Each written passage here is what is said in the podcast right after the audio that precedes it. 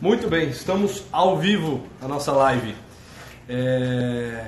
Desculpa o atraso, tivemos aqui alguns problemas técnicos, o pessoal já entrando. Muito bem, vamos lá. Prometi que faríamos isso às 9 horas, são 9 e 11, mas acho que está valendo, né? Nos desculpem pelo atraso. Olha lá, o Douglas sempre presente, Bruna Marques, Carol Gonçalves, grande fotógrafa, a melhor fotógrafa da cidade de São Carlos, a Carol Gonçalves. Boa noite. Vamos lá, a gente resolveu transmitir nas duas plataformas. A Liane lá dos Estados Unidos, Liane e Rafael, nos acompanhando lá dos Estados Unidos. Uma boa noite a vocês, casal. A gente resolveu transmitir, é, transmitir tanto no, no, no, Instagram quanto no Facebook. E aí arrumamos Sana é, para nos coçar. Aí teve que improvisar, é fita crepe para todo lado, dois celulares é, energizar os dois celulares.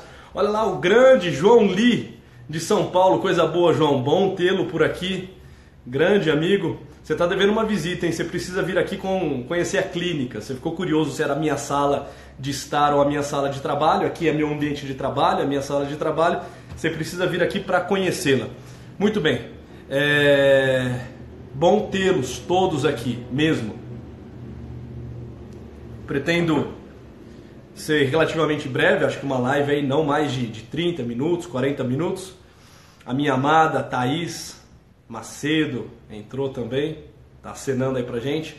Muito bem, então pretendo fazer uma live não muito longa, meia hora, 40 minutos, não mais que isso. Se vocês quiserem interagir, quiserem fazer algumas perguntas durante a live, fiquem à vontade. Se eu conseguir ler o que vocês estão escrevendo por aqui, eu prometo que eu respondo. É, a vista está um pouco comprometida, mas vamos lá.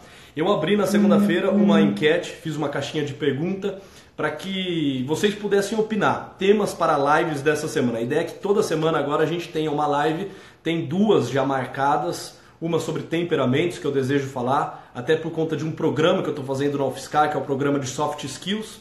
Estávamos lá quinta-feira, na tarde de ontem, quase 150 pessoas, mais de 200 se inscreveram e nós começamos a trabalhar os temperamentos. Surgiram algumas dúvidas, então também para esses alunos do Soft Skills eu pretendo fazer uma live de temperamentos. Então essa já está marcada possivelmente para a semana que vem e tem uma, né, que é bem possível que aconteça, que é sobre as cinco linguagens do amor.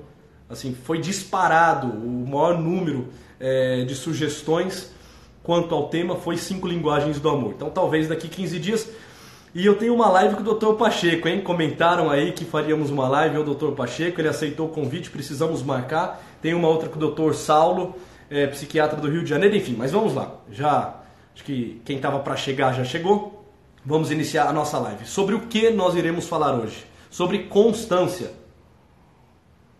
Esse é o tema, constância. É, eu não, não fiz a chamada com esse tema especificamente, eu coloquei algo, a arte de. É, a arte de levar a fim a cabo seus empreendimentos, a arte de, de dar continuidade àquilo que, que havia né, iniciado, enfim, mas a ideia central é a ideia da constância. E quando nós paramos para pensar sobre a constância, isso de cara nos impacta fortemente, porque nós somos é possível, é bem possível que nós sejamos a geração mais inconstante que se tem notícia na face da Terra. Eu acho que nunca houve uma geração tão fugaz, tão etérea, tão inconstante quanto a nossa. Não à toa diversos autores têm escrito sobre a inconstância da nossa geração. Cito aqui um conhecido por todos, né, é, Zygmunt Bauman, que falava da sociedade líquida. Ele falava: olha, as, as relações são líquidas, as relações começam e, e, logo se encerram, as coisas se pedem, os valores são cada vez mais é, líquidos. A nossa sociedade vive esse princípio da liquidez.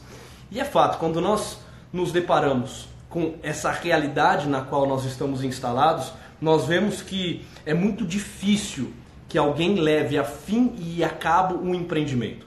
Nós iniciamos diversos empreendimentos, mas não damos conta, muitas vezes, de levá-los a fim e a cabo. Aqui na clínica, eu escuto diversos relatos de pessoas que é, estão desejosas de fazer mudanças significativas na sua vida. Isso em si não é ruim. fazer mudanças, mudanças significativas na nossa vida não é de todo ruim. O problema é o seguinte: essas pessoas fazem mudanças constantemente. Já é a mudança da mudança, da mudança, da mudança, sabe-se lá quantas vezes a pessoa já mudou e caminha para lugar nenhum, sai do nada e vai para lugar nenhum.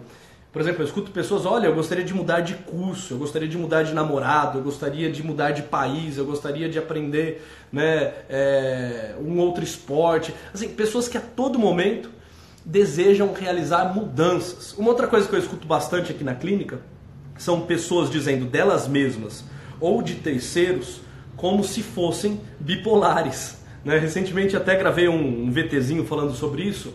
É muito natural, por exemplo, alguém falando do, do, do do seu parceiro, diz: Olha, eu acho que ele é bipolar.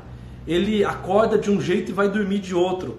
Hora ele quer uma coisa, hora ele quer outra. Ou a pessoa dizendo dela mesma: Eu acho que eu sou bipolar, eu não sei o que eu quero. Eu já comecei dois, três cursos, parei todos, comecei empreendimentos, fechei iniciei outros. E esses que eu abri também, né? Não sei muito bem para onde vão. É evidente que existe um transtorno de personalidade que nós chamamos de bipolaridade. Mas a bipolaridade não é né, esse capricho que nós temos frente à vida de ficarmos a todo momento mudando as nossas atitudes. A bipolaridade né, são mudanças profundas no campo dos afetos que, que acometem né, algumas pessoas. Então, assim, 99,9% dos casos não é bipolaridade, é simplesmente inconstância. É... Então eu acho que é um tema bem oportuno de nós trabalharmos, né? a questão da inconstância, porque é bem possível que você que está aí nos escutando seja inconstante, assim como eu também tenho as minhas inconstâncias e nós precisamos vencê-la. Nós não podemos admitir essa inconstância sendo uma permanente, sendo uma realidade muito presente na nossa vida. Mas onde se, se enquadra essa realidade chamada constância? A constância ela advém de uma virtude que se chama coragem, ou ainda de uma virtude que se chama fortaleza. Ou seja, só para a gente continuar problematizando e aí nós vamos vir com as respostas. Quando nós olhamos para essa geração altamente inconstante, nós constatamos que estamos inegavelmente Olha lá, o rapaz da 2110 chegou. o Code Gabriel, ele mandou lá na, na, caixa de pergunta: tem problema chegar a 2110? Eu falei: não, chega a 2110 e a gente, e a gente vai fazer um brinde para você. Code, Gabriel, seja muito bem-vindo, viu? Um prazer conhecê-lo, que bom que você chegou. Chegou um pouco atrasado, mas não tem problema. hum, então, quando nós é, nos deparamos com uma geração inconstante, no fundo nós estamos nos deparando com uma geração covarde, uma geração cheia de covardias. Se nós somos inconstantes, é porque nós ainda somos covardes, porque a Constância é uma virtude anexa, e já deixava isso claro Aristóteles e São Tomás de Aquino, é uma virtude anexa da coragem, da fortaleza. Então vamos lá, vamos definir fortaleza para a gente conseguir entender para onde caminha essa questão da constância. A fortaleza, basicamente, de forma até um pouco simplista, olha lá o Léo Zaninetti de São Paulo, bom Léo, é isso aí. Não fica, não fica bagunçando aí na live não igual da outra vez. É, a fortaleza tem como definição a nossa capacidade de irmos atrás de bens valorosos, árduos, com persistência e com resistência.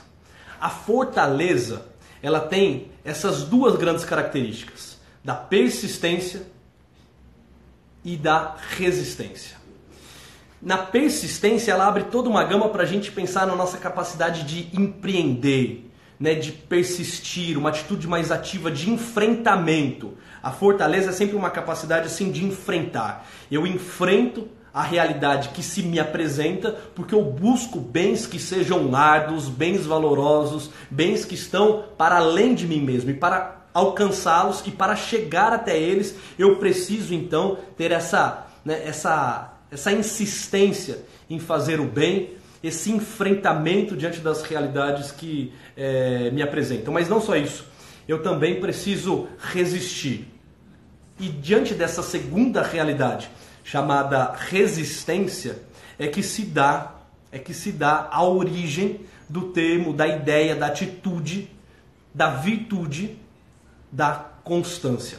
A constância é a capacidade que nós temos de resistir mesmo diante dos obstáculos, de resistir mesmo diante dos intempéries, de resistir mesmo diante de uma vida que bate e às vezes bate forte, que nos provoca, que nos convida a dar o melhor de nós mesmos, a sair de nós mesmos, né? A capacidade de resistir é ela e não outra que nos dá isso que nós tanto precisamos e tanto buscamos, que é a constância. Ou seja, vamos lá, uma pessoa inconstante é uma pessoa covarde.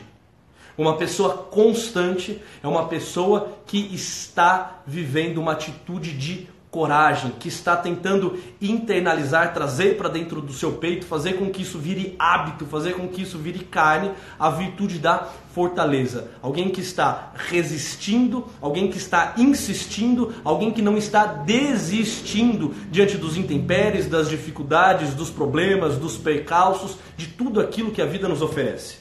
E nos oferece cotidianamente. Essa é a grande questão da constância.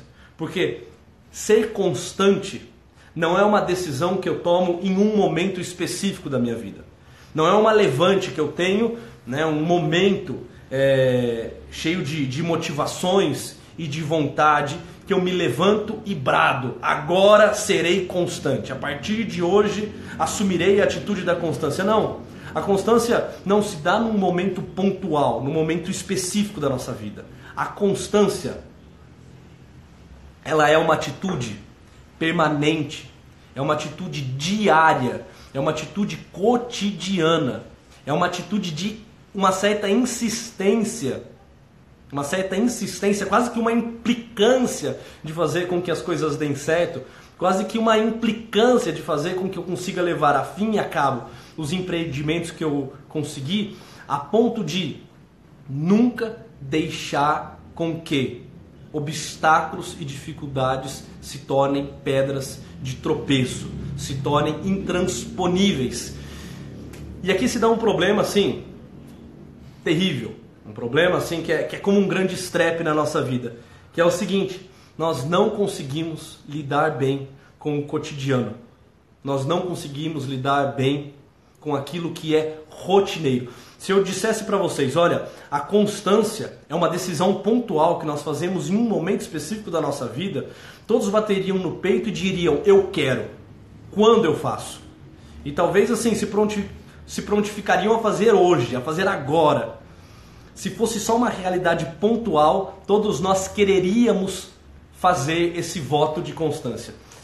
Mas quando se trata de cotidiano, nós refugamos, quando se trata de cotidiano, parece que a vida pesa sobre os nossos ombros, parece que a vida né, exige de nós mais do que nós podemos dar e nós abrimos mão. Nós somos muito bons de largada, igual o pessoal fala, né, cavalo paraguaio, né, nós somos bons de largada.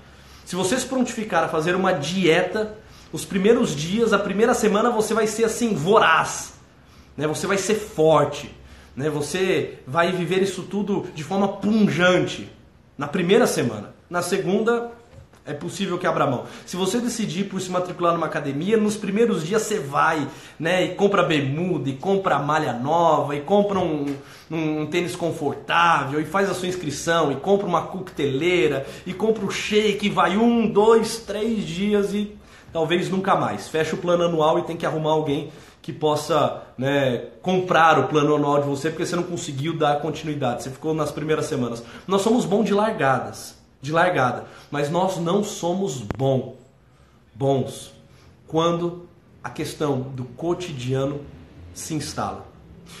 E a questão é o seguinte: se eu não vivo bem o meu cotidiano, se eu não vivo bem a rotina, eu também não estou traçando a rota da minha vida.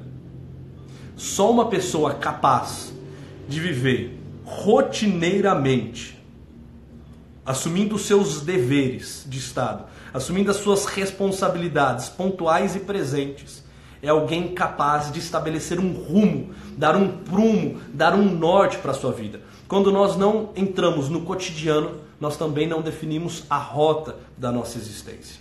Nós vamos entrando em atalhos, nós vamos entrando em rotas de fuga, nós entramos em rota de colisão, mas não estabelecemos a rota da nossa vida. E a constância é ela, a constância é ela que nos dá a capacidade de vivermos o extraordinário dentro do nosso ordinário, de vivermos o nosso cotidiano com todas as notas, com todos os brilhos, com toda a intensidade, com toda a magnanimidade, com toda a beleza, com toda a verdade que o cotidiano exige.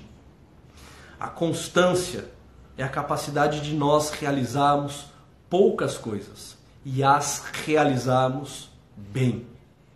A constância é a capacidade que eu tenho, é a atitude que eu assumo diante da vida de não desistir diante dos primeiros obstáculos, diante dos primeiros problemas que surgem. Pois bem, por quê? Porque eles vão surgir. Então, estou aqui ainda refletindo, problematizando, prometo que a gente vai entrar na arte, né, de como ter ferramentas eficientes para viver esse cotidiano. Mas vocês entendem isso? Fica claro para vocês que se nós não tivermos essa atitude de realizarmos tudo aquilo que nos comprometemos, nós caímos no reino da inconstância e então, e devido a isso, nos tornamos mais do que nunca covardes. Covardes.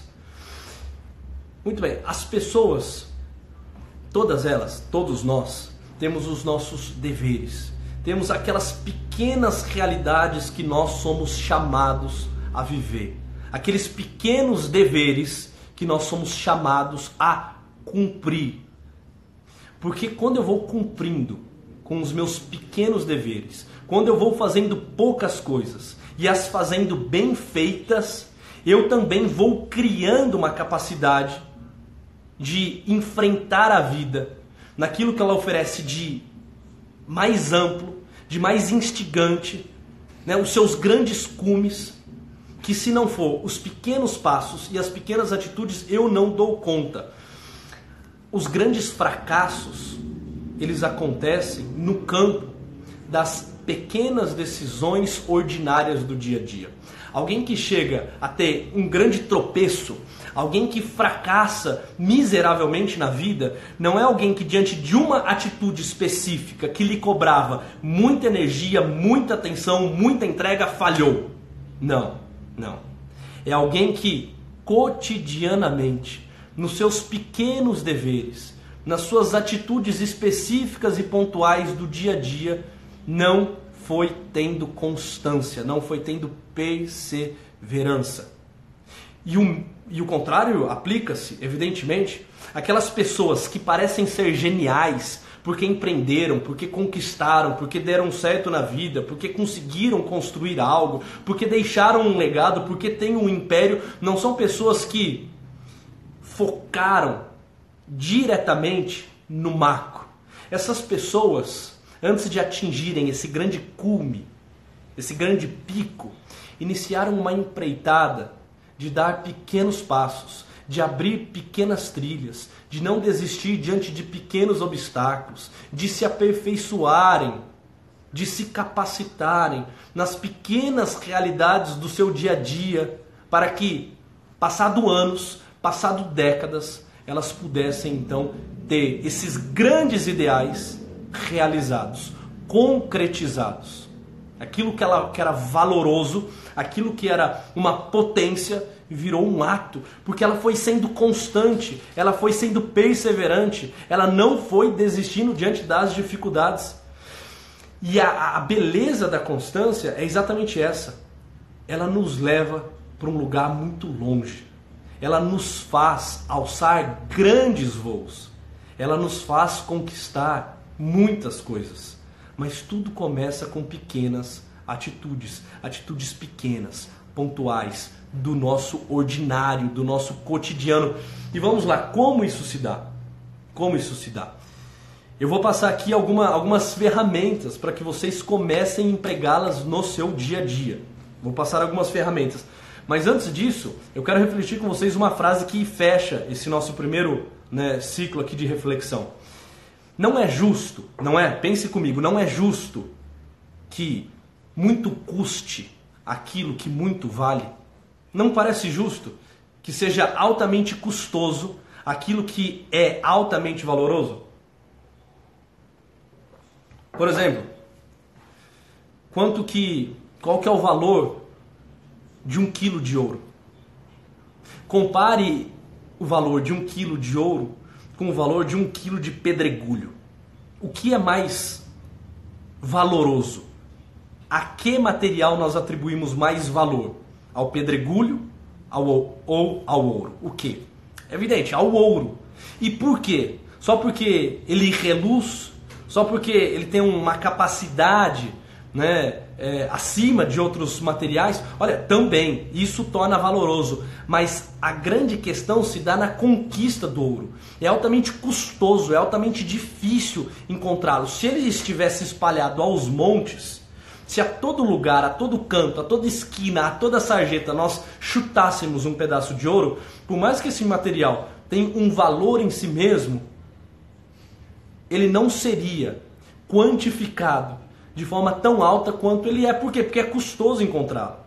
É necessário que né, usemos de explosivos, de escavações, de sistemas hidráulicos, né, de, de, um, de uma gama de recursos e de capacidades humanas para extraí-lo e para trabalhar com ele. Então é muito é justo, é muito justo que seja custoso o que é valoroso.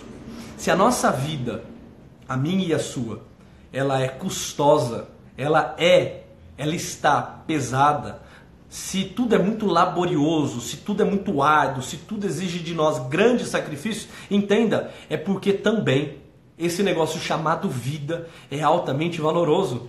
Eu só tenho essa vida para me realizar enquanto pessoa.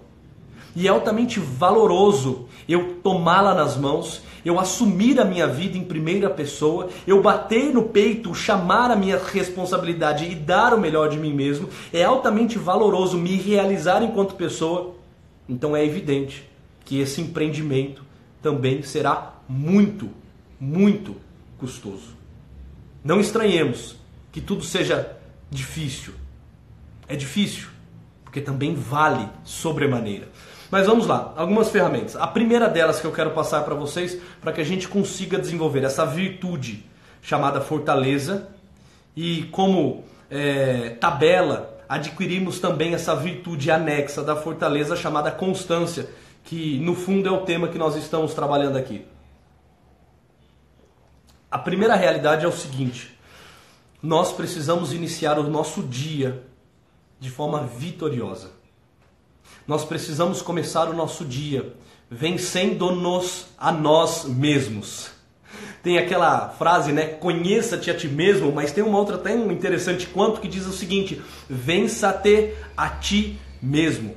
Nós precisamos iniciar o nosso dia entendendo que o dia tem um peso e esse peso do dia é a própria estrutura dele, é o próprio valor que nele está escondido. E nós precisamos começar o dia batendo no peito e tendo uma atitude de fortaleza, de coragem. E como nós fazemos isso? De modo muito pontual, não nos deixando vencer pelo nosso despertador, não nos deixando vencer pela nossa preguiça. Quando eu, ao invés de me levantar da cama e iniciar o dia no horário que eu havia né, pré-estabelecido, no horário que eu havia negociado comigo mesmo, que seria o horário de eu sair da cama e não o faço, eu começo o dia de forma miserável, passando uma mensagem para mim mesmo de que nem diante do relógio eu sou capaz de vencer, nem diante da cama, do colchão e do lençol eu sou capaz de vencer, nem diante da preguiça eu sou capaz de vencer. E se eu não consigo vencer preguiça, se eu não consigo vencer despertador, se eu não consigo vencer um ponteiro, se eu não consigo vencer um relógio o que durante o dia eu irei conseguir vencer raios? Será que tem algo que será para mim? Eu já começo o dia perdedor, eu começo o dia atrasado, eu começo o dia chateado, eu começo o dia emburrado, eu começo o dia não sendo capaz de vencer-me a mim mesmo. Então, a primeira atitude para termos constância durante o nosso dia. O despertador tocou e nós pulamos da cama. Aquele negócio de soneca é uma, uma das maldições do nosso tempo moderno. As pessoas vão prorrogando soneca, soneca, soneca, passa-se horas, horas. Eu tenho casos de pacientes que ficam horas, hora, hora e meia de soneca, de 5 em 5 minutos, e não levanta. A hora que levanta, o dia está todo atrapalhado. Não dá para tomar o café da manhã direito, não dá para tomar, né? Não dá para se vestir direito, não dá para tomar um bom banho direito, não dá para né, entrar no carro com a calma e com a serenidade que precisa. No trânsito já briga, já emburra, porque qualquer sinal que fecha já é motivo de reclamação, de lamentação, de xingamento. Né? Qualquer probleminha que surge, qualquer né, contratempo que aparece, a pessoa acha e acha mesmo que o mundo está conspirando contra ela, quando no fundo é ela que está conspirando contra ela própria. Ela é o pior vilão da vida dela. É o pior tropeço que ela pode ter. Então, a primeira realidade para nós sermos constante é essa: acordarmos no horário marcado, acordarmos assim que tocar o despertador. Segunda atitude, a segunda grande atitude para termos constância é o seguinte: não reclamarmos. Não reclamarmos. Isso, assim, é, por graça, tá virando um chavão mesmo, né? Até por conta do trabalho espetacular que o Dr. Ítalo Marcilli tem feito, ele bate fortemente nessa tecla, né? Não reclame, não reclame, não reclame. Parece que isso tá tá tá viralizando, as pessoas começam a entender a importância disso tudo. Num dos cursos que eu dou, o curso em rota, nós trabalhamos, quem é do em rota aí, e aqui tem algumas pessoas, né? Tô vendo a Poli, o Guga, né, a Thaís, algumas pessoas aqui que já fizeram em rota, o Douglas, é, as pessoas que faziam em rota sabem, uma das ferramentas que nós damos é aquele vietato lamentar-se. Aquela expressão italiana né, que nós nos utilizamos para falar, olha, proibido reclamar. Não reclame. Aconteça o que acontecer. Esteja chovendo demais, esteja quente demais, esteja seco demais, deu problema, né, deu pane elétrica no carro, faltou gás durante o almoço, faltou energia durante o banho, né, faltou o que for, né? veio a dificuldade que, que veio, não reclame, engula a reclamação, deixe aquela chateação lhe tomar, mas não deixe ela transbordar, não deixe ela vir em palavras. Ao fazer isso, você se enfraquece, o dia fica pesado. Olha lá, a Paulinha também, a doutora Paula Macedo, né, vulgo Paulinha, também, olha lá, curso em rota sensacional. E nós utilizamos né, o Vietato Lamentar, tem até um livro de um psicólogo é, argentino, amigo do Papa, do Papa Francisco, que escreveu esse livro, né? Vietato lamentar-se. Essa é a segunda atitude. Então, levante no horário, não reclame de nada, não reclame por nada durante o seu dia. Terceiro, lembre-se do porquê. Isso ajuda sobremaneira. Nietzsche, assim, não é né, um filósofo que a gente pode ter como né, uma, uma referência, né, em algumas áreas, porque tem lá os seus, né, os seus, é, as suas, seus problemas filosóficos, né, algumas, alguma filosofia às vezes um pouco tarada, tarada no sentido é, mais acadêmico, né, não, não no sentido vulgar. Mas Nietzsche tem uma frase assim interessantíssima, inclusive Viktor Frankl, um psiquiatra austríaco, é, utiliza muito dessa frase nos seus livros. É, Nietzsche diz o seguinte: quem tem um porquê na vida suporta quase qualquer como. Quem tem um porquê, quem tem um motivo, quem tem uma razão naquilo que faz, quem tem uma razão para viver e estar nesse mundo, é capaz de suportar quase todos os comos. Ou seja, quando eu me lembro do meu porquê, ou seja, por que eu estou aqui, porque eu estou onde eu estou, porque a vida está desse jeito e não de outra, né? Porque eu estou nessa casa, porque eu estou nesse trabalho, né? Quando eu me lembro o porquê, o que me trouxe aqui, o que me fez né, me movimentar, agir, empreender para que eu estivesse onde eu estou, fica muito mais fácil eu lidar com os comos. Por exemplo, na própria terapia, às vezes é pesado, é evidente, sentar né, numa cadeira e ficar horas e horas, 10, 8 horas por dia, escutando né, problemas, às vezes vidas assim que, né, que estão travadas, pessoas com, com grandes dificuldades, problemas existenciais seríssimos, quadro é, patológicos. É difícil às vezes ficar sentado ouvindo isso tudo, mas ajuda muito quando diante dessas provocações que a vida nos faz, nós nos perguntamos: por que eu estou aqui? Qual é o motivo de eu estar aqui? Por que eu fiz psicologia? Eu fiz psicologia para conseguir compreender, para conseguir contribuir, para conseguir clarear, para conseguir fazer com que as pessoas descubram quem elas são, o melhor que elas podem vir a ser, para que as pessoas sofram menos, para aliviar os sofrimentos, para explicar para as pessoas que o sofrimento inevitável pode ser superado e ao ser superado nos coloca num patamar ainda maior daquele que estávamos antes disso tudo se dar. Então quando você para e se pergunta por que eu estou aqui, às vezes na, né, na, na, na vivência da casa pode ser que esteja pesado para você, sei lá, o, o filho tá, tá dando né, um trabalho acima daquilo que você imaginava, você achou que tudo seria um pouco mais tranquilo e percebe que né, aquele pequeno adolescente parece um pequeno monstrinho rebelde, né, cheio de, de indagações e provocações, disputando força contigo. E aí você precisa se perguntar né, o porquê. O porquê você está lá? O porquê você decidiu ser pai? O porquê vale a pena empregar um esforço, escutá-lo atentamente, amá-lo verdadeiramente, tentar fazer com que ele se construa como pessoa. Quando eu me instalo na minha realidade presente, me perguntando por que eu consigo dar conta de lidar de forma mais eficiente com os comos. Olha lá, Thaís está falando, não é verdade? Lembrar o porquê às vezes é, esquecemos e vamos vivendo no automático. É isso aí, a gente vai vivendo no automático né, e para de se perguntar o porquê.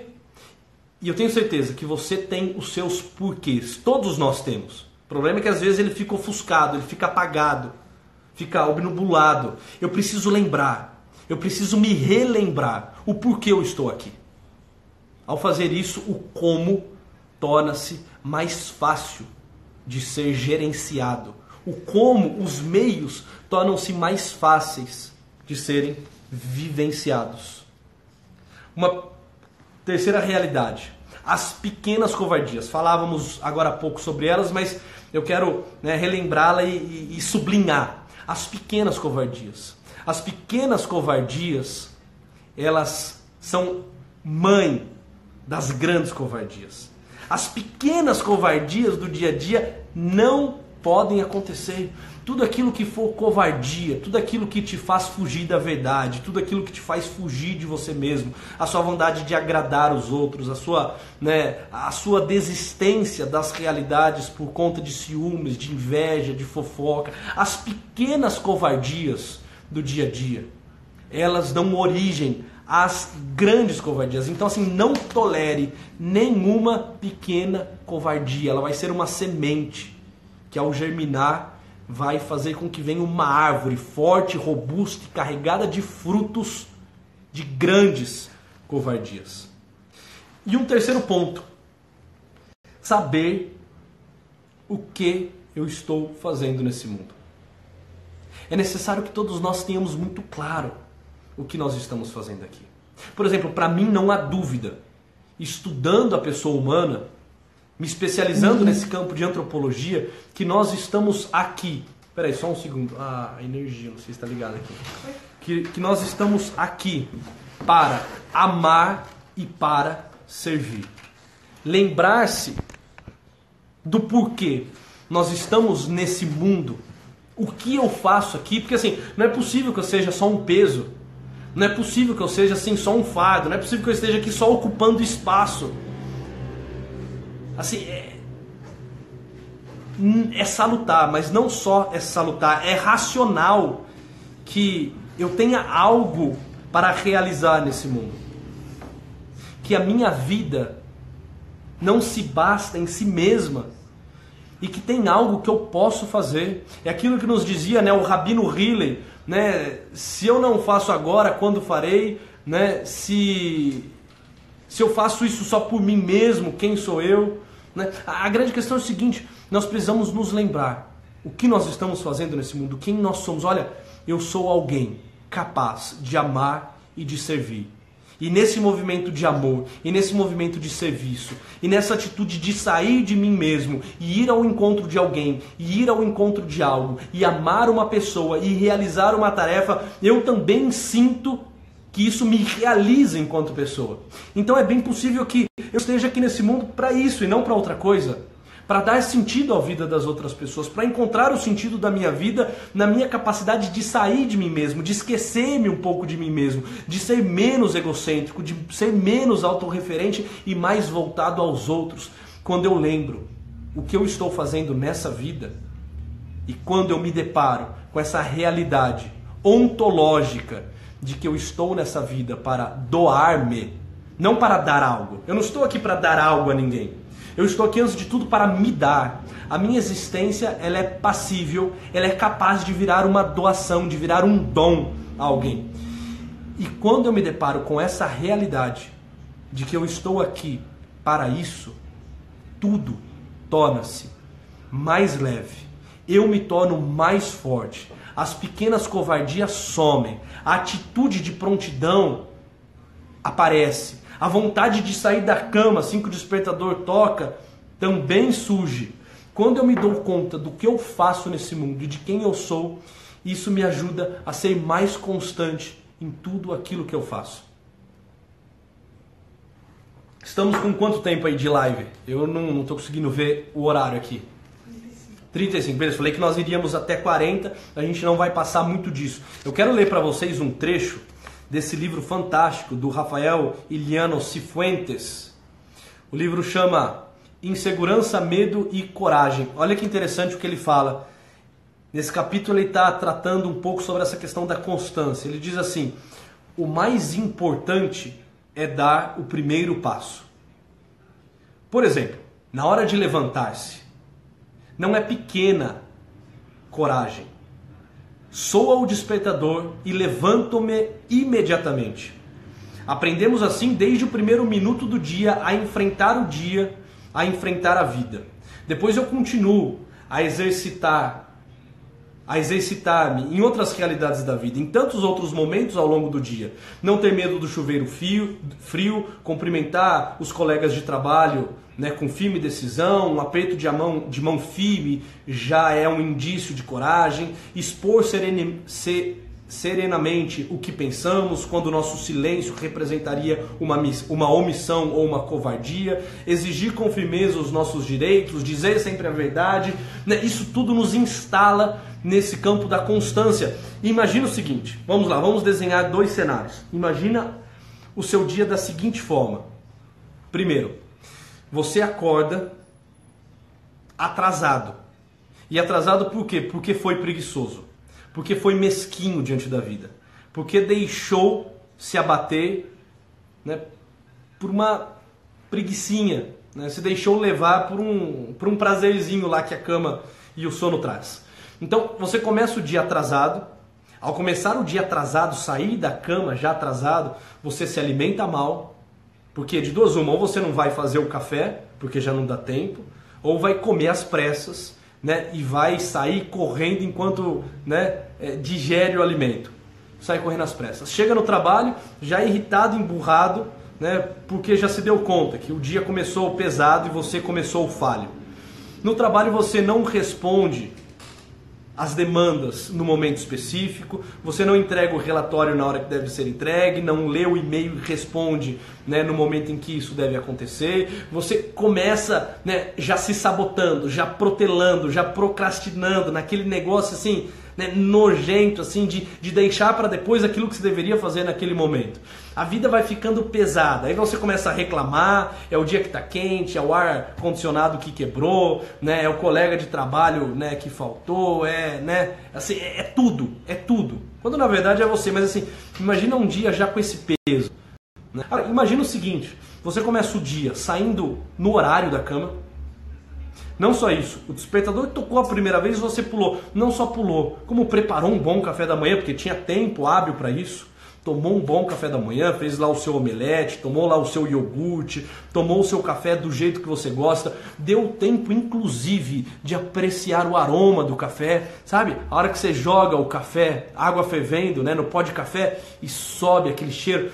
Se você tiver com calma, você consegue inclusive apreciar o cheiro, o perfume, o aroma do café. Toma o seu café, vai tomar um bom banho, de preferência um banho gelado, né, para já começar o dia agredindo-se um pouco, 40 minutos, a gente já vai acabar, agredindo-se um pouco, né, já se sentindo ainda mais vitorioso, coloca uma boa roupa, se perfuma, chega no trabalho, né, com o peito estufado, um olhar para cima, dando um aperto de mão forte nos colegas, cumprimentando a todos, pontualmente na sua mesa para fazer aquilo que cotidianamente, rotineiramente você tem que fazer. Não reclama enquanto o mundo está reclamando, o mundo está desabando, você está lá cumprindo com seus deveres. Chega em casa, brinca com os filhos, chega em casa, lava a louça junto com a esposa, chega em casa e dá o melhor de si mesmo, em vez de pensar no seu descanso, no seu prazer, em reclamar, em brigar, em ficar né, chateado e pesado, você fica leve e contribui para que os outros possam ter também uma vida mais leve, mais gostosa, curtindo a sua presença. Ou seja,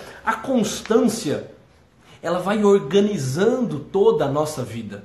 Ela vai botando ordem. Ela vai nos dando a possibilidade de elegir, de escolher bem aquilo que nós devemos fazer. Isso que nós vamos fazendo rotineiramente vai nos abrindo para um cenário maior em que grandes empreendimentos, grandes ideais, grandes conquistas inevitavelmente vão surgir. É como que o efeito borboleta, né? O bater das asas de uma borboleta pode causar um tufão no outro lado do mundo. É isso. É isso. O que você vai fazer e bater? Quais são os pequenos movimentos que você vai fazer? O que essas suas pequenas asas, chamada hoje, chamado agora, vão fazer? Para onde elas vão se voltar? O quanto de diária elas vão deslocar? Nós vamos colher isso tudo pequeno bater das asas de uma borboleta causa um tufão do outro lado do mundo. Atitudes heróicas, atitudes de coragem, atitudes de constância nos fazem conquistar bens árduos, nos fazem encontrar esse troço chamado realização. Atitudes covardes, inconstantes, mesquinhas, nos fazem, a longo prazo, nos frustrarmos grandemente nos perdemos grandemente, nos deprimimos, caímos num grande vácuo existencial, num grande vazio existencial. Olhamos para a nossa vida e vemos que nós não construímos grandes coisas, não deixamos grandes, grandes legados, não tivemos grandes amores, não cumprimos com os nossos deveres. A vida passou e nós passamos com a vida e foi-se. E nós estamos prestes a morrer como um idiota. A constância nos faz ter uma vida real, plena, capaz de realização, capaz de sentido. É isso, eu prometi, eu prometi que seria 40 minutos, não quero passar muito disso. Né? Estamos aqui com, com um pouco mais de 30, agora 30 pessoas no, no Instagram, tem algumas pessoas nos seguindo também aqui no Facebook. Eu vi que vocês foram mandando mensagem, me desculpe, eu não dei conta de ir lendo. A Carol Nascimento mandou ou fazer a volta, trabalho, trabalhar menos, com mais qualidade, bens realmente preciosos. É isso aí, nós falamos disso, né, Carol? Fazer pequenas coisas e fazê-las bem feitas. Sabe aquele empreendimento que você já começou? Termine. Falta o que? Dois anos para se formar? Se forme. Né? Você, esses dias, uma, uma tem, tem um paciente meu que falou: ah, eu me matriculei na academia, fui uma semana, mas do lado lá da minha academia de musculação tem uma academia de é, de artes marciais. Eu acho que eu vou cancelar minha matrícula, que eu ainda estou na primeira semana, e vou para artes marciais. Não! Sabe por quê? Cara, você vai ficar pulando de galho em galho. Você vai sair da musculação, você vai entrar na arte marcial, você vai ver um pilates do lado, você vai ver um crossfit do lado. Você não vai parar em nada. Faz o seguinte: pega daqui até o fim do ano e termina esse negócio chamado musculação que você começou. Fecha pelo menos seis meses, pega condicionamento, pega massa, aí você vai estar mais rápido, mais forte, mais ágil, mais vigoroso. Aí você vai lá, das suas porradas nas artes marciais. Então, assim, aquilo que nós iniciamos, nós precisamos terminar. Nós não podemos aceitar né, que a, a vida seja realidades assim que vão se dando, se dando, se dando. Eu começo, começo, mas nada termino. É isso aí. A Carol falou certinho. Fazer bem as coisas, mesmo que sejam poucas, mas fazê-las muito bem. A Catarina também está assistindo, a minha filha lá. Filha, o papai te ama. A Catarina está assistindo aí. Várias pessoas foram mandando questões. Gustavo Neto, opa, Gustavo Neto, o Lucas, Rodrigo, a doutora Paula Macedo, a Nath Favoreto entrou, acenou aqui pra gente. Olha lá, 5 minutos só, pode falar mais 35. A Paulinha mandou aqui. Não, Paulinha, vamos, vamos cumprir aqui com aquilo que nós prometemos. É, se não eu, quem? Se não agora, quando? Se por mim. É isso aí. Obrigado, viu? A, a Nessa me ajudou aqui. São três as questões né, que o Rabino Hilley coloca. Eu comecei a falar aqui e me perdi nelas. Você colocou duas né? E são três nesse, mas você me ajudou muito colocando essas duas. Ele fala: se não eu, quem? Se não sou eu que faço, quem vai fazer isso? Se eu não faço agora, quando eu farei? E aí ele fala uma terceira nesse. Ele fala assim: se eu fizer só por mim mesmo, quem sou eu? É exatamente isso. Se não eu, quando? Se não agora, quando? E se só por mim mesmo, quem sou eu? Muito bem. Vendo aqui todos que estão na live, é muito bom tê-los aqui. Douglas, Pamela, Val Man, Man Fernandes, Paulo Gus, Glyn. É isso aí, muito. Puxa vida, quanto comentário, cara, quanta gente boa. Legal, a ideia é fazermos uma live por semana, eu vou terminando essa. A gente também vai se aperfeiçoando aqui no modo de falar, né, se acostumando aqui também com as câmeras, com o time dessa fala. É, a ideia é que na semana que vem nós façamos uma live de 40 minutos falando sobre os temperamentos e quem sabe daqui 15 dias sobre as cinco linguagens do amor, tá bom? Foi muito bom tê-los todos aqui. É, fico grato mesmo. Se tiverem sugestões, mandem. Se tiverem feedback, por favor, falem. Se quiserem marcar, printar essa live, colocar aí nos seus stories, né, para que as pessoas comecem a nos acompanhar. Nós estamos iniciando um trabalho aqui nas redes sociais né, um trabalho paralelo, já é feito com os cursos, principalmente o curso em rota, algumas palestras. Agora está tendo uma palestra que vai durar todo o semestre lá na UFSCar né, sobre soft skills, mas a gente está iniciando essa empreitada também aqui nas redes sociais. Né, Instagram, Facebook. É, então, por favor, nos ajude, recomende para os amigos, print a tela, nos marque, né, nos leve para que mais pessoas possam ter acesso a esses conteúdos de psicologia, esse papo né, de filosofia e antropologia, que é bem a, o eixo que eu quero trabalhar aqui com vocês, tá bom? Tenham todos um bom final de semana. Parabéns aos corajosos que ficaram até o fim. Hoje, sexta, já quase 10 horas da noite. É isso aí, vamos encerrando então. Até mais ver. Forte abraço. Tchau, tchau.